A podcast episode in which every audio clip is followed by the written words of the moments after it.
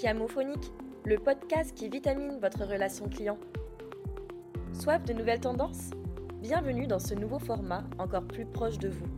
Chez Chiamo, notre ambition Faciliter une relation client d'excellence, durable et authentique. Avec ce rendez-vous inédit, décryptons ensemble les tendances de demain grâce au regard croisé d'experts de la relation client.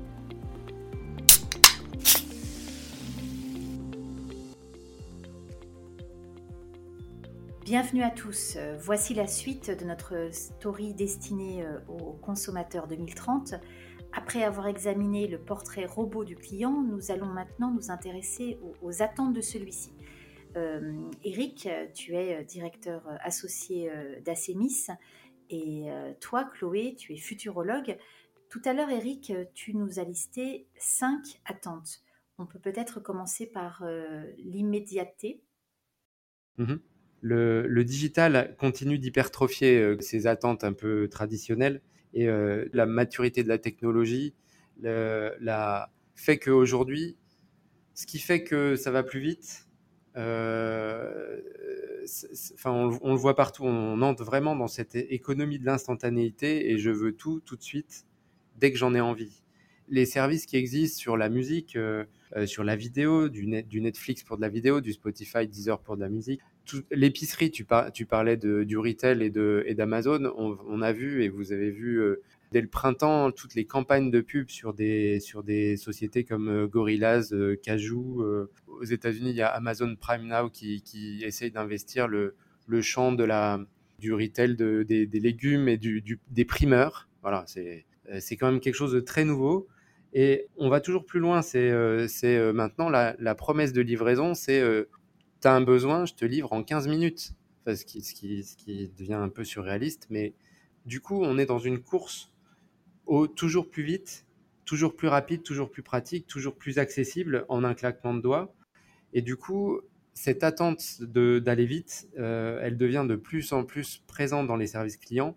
On attend un accueil ultra rapide, on attend des réponses en temps réel, on attend du one and done, c'est-à-dire j'appelle, on me donne une réponse et c'est la bonne tout de suite on a le sentiment que cela pourrait être préjudiciable aux marques. On ne sait pas exactement à quel horizon, est-ce que c'est en 2030, est-ce que c'est après, mais en tout cas, on a le sentiment que les entreprises qui ne parviendraient pas à suivre ce rythme pourraient voir les clients, leurs clients les abandonner au profit d'autres sociétés qui seraient plus efficaces.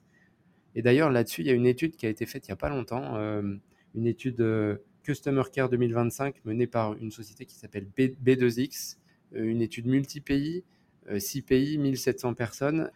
Elle montre que l'accès instantané aux services clients et la rapidité sont au cœur des préoccupations de ces générations.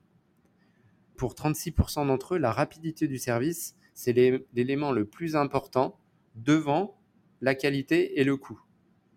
Donc c'est vraiment un point qu'il faut, euh, dont il faut avoir conscience. Oui, je te rejoins complètement, Eric, là-dessus. C'est vrai que ce qui ressort euh, des études, c'est qu'en fait, le pain point traité par tous les help centers des licornes dans la tech, c'est en fait le silence plutôt que la vitesse de traitement. C'est-à-dire que, euh, en fait, l'usager attend une continuité dans la relation. Il attend que la marque vienne au devant de lui avec des points réguliers pour l'informer sur l'état d'évolution du traitement du, du, problème, plutôt que euh, bah, le format historique qu'on connaissait euh, d'enregistrement d'une demande et puis euh, de production d'une réponse, voilà, avec un silence entre les deux. Et c'est vrai que c'est ce qu'on retrouve dans les promesses des licornes. C'est-à-dire que dans le secteur de la fintech, Alan, par exemple, la mutuelle française, propose un remboursement en 48 heures. Luco a une promesse de gestion d'un sinistre simple en deux heures. Euh, tout ça à, l'aide de la tech, euh, grâce à la capacité euh, d'échange de photos, de vidéos via les applis. Et ça va mmh tout à fait dans le sens de ce que tu développes. Ça me fait penser à un sujet qu'on travaille avec un certain nombre de nos clients qui sont pour le coup des, clients historiques et une thématique qui est au cœur qu'on appelle la prévenance.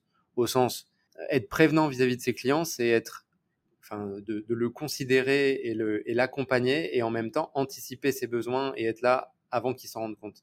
Et c'est vraiment une des priorités et je pense que ça va faire, euh, ça va faire la différence dans les années à venir. On voit donc l'émergence de nouvelles méthodes de travail. On voit l'émergence euh, du coup de toute une série de nouveaux euh, métiers contenu, méthode de travail. ça me fait penser au care et au self-care qui sont développés notamment par, ces, par ces startups et ces licornes dans la tech qui ont en fait créé toute une nouvelle série de métiers dédiés à la relation client qu'on va appeler des enablers ou alors des customer success, des key account managers. Donc à la différence d'un commercial, eux, leur job, c'est vraiment de venir faire monter en compétence le client dans l'usage qu'il veut faire de l'outil commercialisé. Euh, donc c'est vraiment une logique de formation et d'accompagnement, de soutien dans un usage euh, de plus en plus personnalisé. Et donc pour expliquer simplement pour nos auditeurs, le self-care, c'est la capacité à autonomiser le client, donc lui proposer toute une série d'outils comme des bibliothèques, des documentations, des vidéos, des tutoriels Souvent, les startups créent des académies, ils appellent ça, dans lesquelles le client va pouvoir suivre un parcours de formation en self-learning, donc avec des, articles, des tutoriels, etc., pour développer ce qu'en franglais on appelle l'empowerment du client dans ce jargon tech. On retrouve aussi ça avec les bots Et puis qu'on retrouve aussi avec des bots de plus en plus intelligents qui vont tenter d'effricher le terrain et répondre aux premières questions de l'utilisateur. Et ensuite, si, si besoin, le client passe entre les mains d'un Customer Success qui est dédié au suivi personnalisé de son dossier. Et donc là, il faut imaginer portrait robot du conseiller client en 2030 que lorsqu'il va se connecter sur sa plateforme de sur sa plateforme interne, il aura tout l'historique des échanges avec le client qui appelle, mais aussi une explication sur ses besoins spécifiques à lui. Et puis peut-être, je sais pas, son emplacement géographique, la météo qu'il fait dans sa ville. Il y a toute une série d'outils euh, alors, je sais pas si c'est à ça que tu faisais référence aussi, Eric, mais d'analyse sémantique, émotionnelle, des échanges avec le client pour améliorer dans, un, dans une logique, une méthode d'amélioration continue, de lean management, les questions posées et donc le contenu produit en retour dans ce care, donc dans ces bibliothèques de documentation proposées en self-service aux clients. Il y a aussi un, une problématique de, dans le marketing sensible ça donne aussi l'émergence du marketing sensible.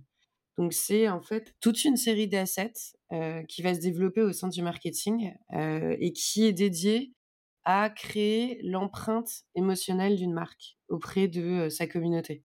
Donc ça va passer par exemple par le tone of, le tone of voice qui va être coloré d'une empreinte sensorielle sensible. On va retrouver aussi bien à travers les, les, tutoriels que à travers l'IA quitte à avoir recours à l'humour, au fait de reconnaître ses erreurs. Je pense par exemple à un petit bot qui pourrait vous dire Oups, on dirait que je bug aujourd'hui, j'ai du mal à répondre à votre question. Laissez-moi vous, vous passer tout de suite Andrea du Customer Success pour terminer de résoudre votre problème. Voilà, ça pourrait être une façon de, de créer son univers de marque à travers toute une série de nouveaux assets.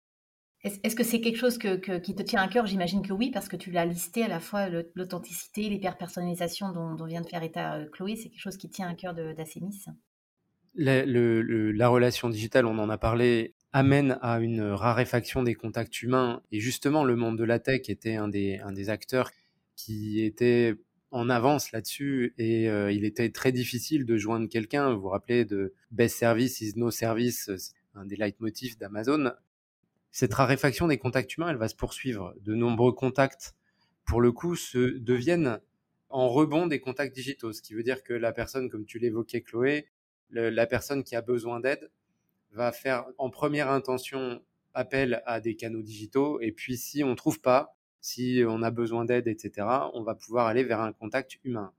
Notre, notre perception, c'est que ces contacts humains, elles sont sur les demandes les plus sensibles, ou quand on a besoin de réassurance. Ça peut être un besoin de réassurance technique, euh, est-ce que je me suis pas trompé? Est-ce que c'est le bon formulaire? Est-ce que je m'engage dans la bonne procédure?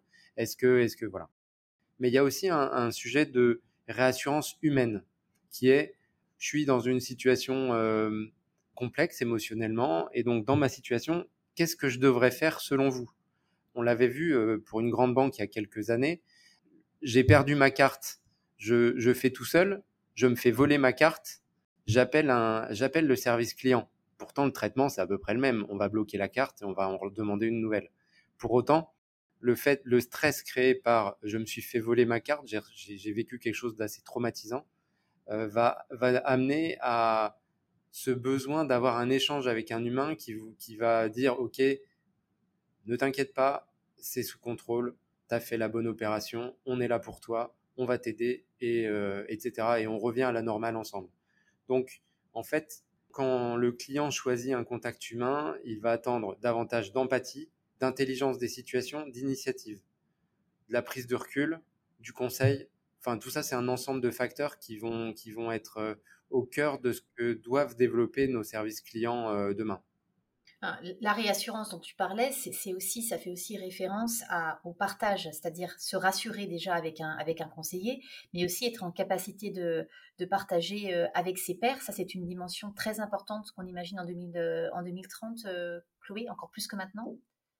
Oui, alors c'est amusant, c'est une tendance qui vient d'Asie, finalement, comme beaucoup de choses dans la, dans la tech. C'est soit les États-Unis, soit l'Asie. Et là, en fait, on voit émerger les, mmh, sur toutes les plateformes de consommation diverses et variées en Asie, la figure des calls, donc les Key Opinion Leaders, qui sont en fait des influenceurs et qui viennent en fait, à travers le format souvent des lives, conseiller mais pas uniquement, conseiller les autres clients ou les autres prospects. Ce qui veut dire qu'en fait, c'est intéressant pour une marque parce que ça crée la figure des ambassadeurs qui vont venir répondre aux questions d'utilisation, aux questions de, je sais pas, de sécurité, aux questions de, ouais, d'usage divers des produits commercialisé par la marque. Et c'est finalement, c'est la figure du prosommateur qui avait été inventée par euh, Alvin Toffler, qui, euh, qui est tiré à son maximum. Alors, le prosommateur, en fait, c'est la montée en compétence du consommateur, qui c'est une contraction du mot professionnel et consommateur.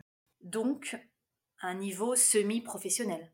Aujourd'hui, quand un prospect envisage d'acquérir un bien, il va faire une étude de marché via Internet, via les, outils digitaux, qui lui permet de monter en compétence sur la, qualification technique du produit de façon suffisante pour acquérir un niveau de semi-professionnel. Ça veut dire qu'en fait, les consommateurs atteignent un niveau de maturité quasiment similaire à celui d'un vendeur en magasin.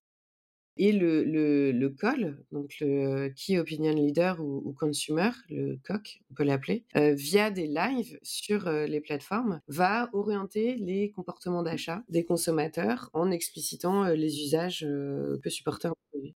C'est vraiment intéressant parce que c'est vraiment des nouveaux médias qui sont beaucoup plus peer-to-peer et qui se développent et qui se développeront à l'avenir, d'autant plus qu'on va voir arriver dans l'économie en fait des groupements de marques. Ça veut dire que de la même façon que les GAFAM fonctionnent ensemble, il va y avoir de plus en plus de marques qui vont agir de façon groupée, même si au sein de ce groupement, plusieurs secteurs, chaque marque peut agir sur un secteur différent, elles vont être interconnectées.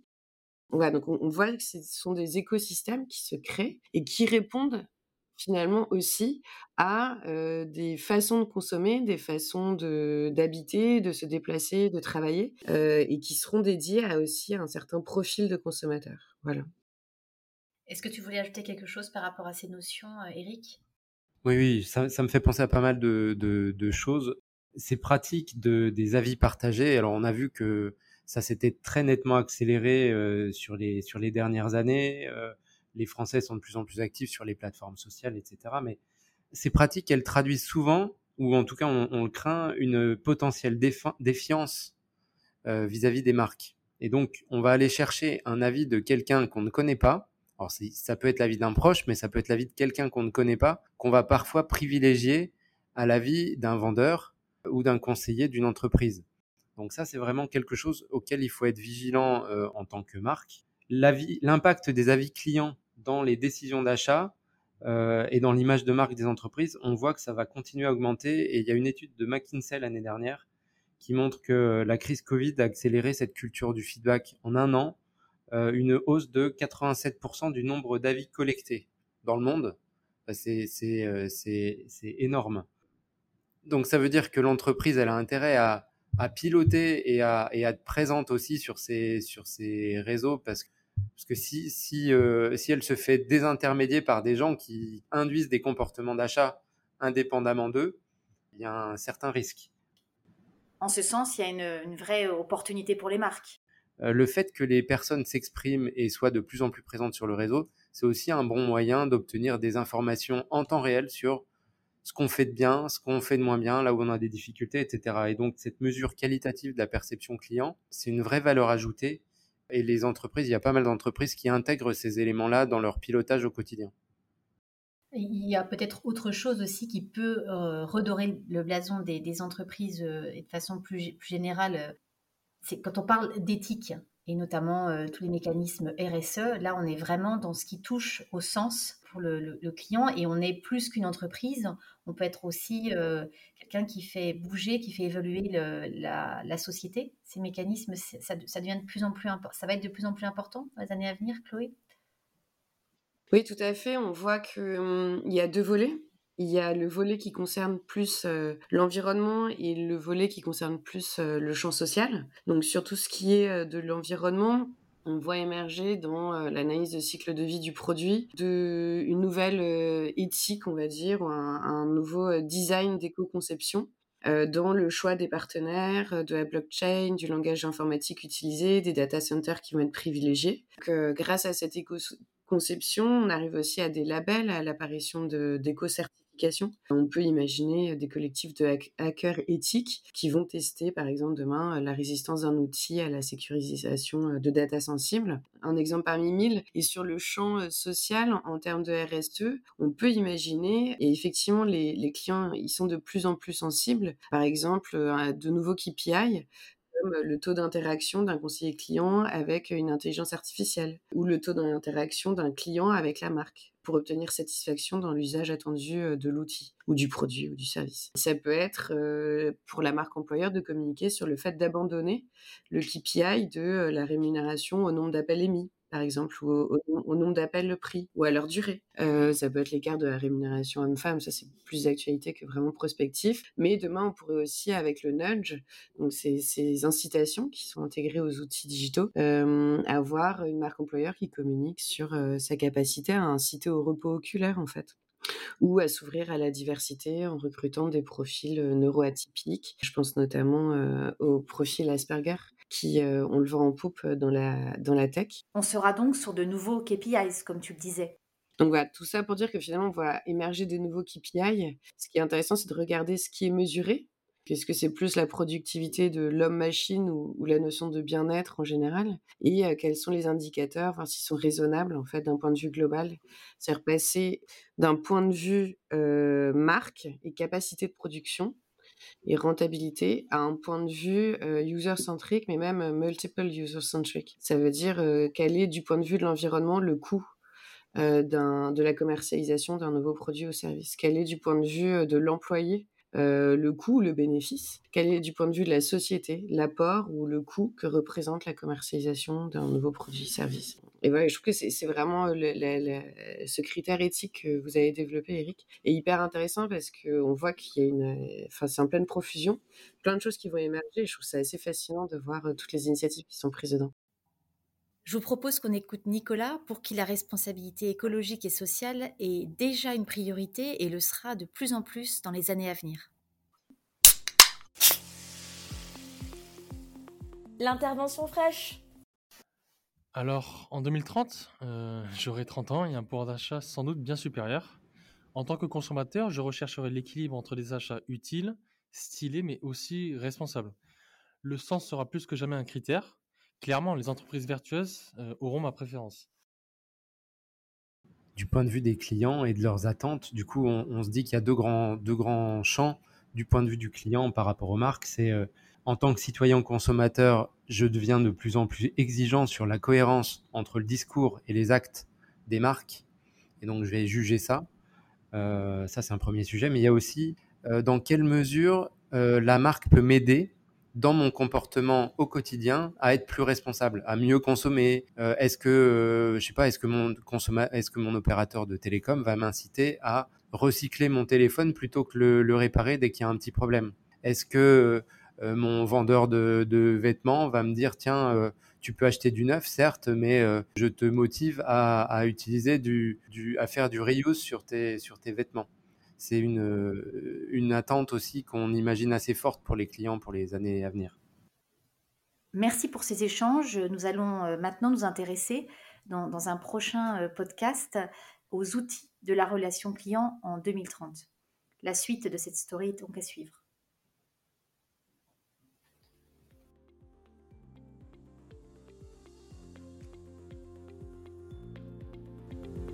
Merci de nous avoir écoutés. Si vous êtes encore ici, c'est que l'épisode vous a plu. Alors n'hésitez pas à réagir. Abonnez-vous, mettez des étoiles, likez, commentez. Parlez-nous. En tout cas, on se retrouve bientôt dans un prochain épisode de Camophonique pour continuer à vitaminer votre relation client.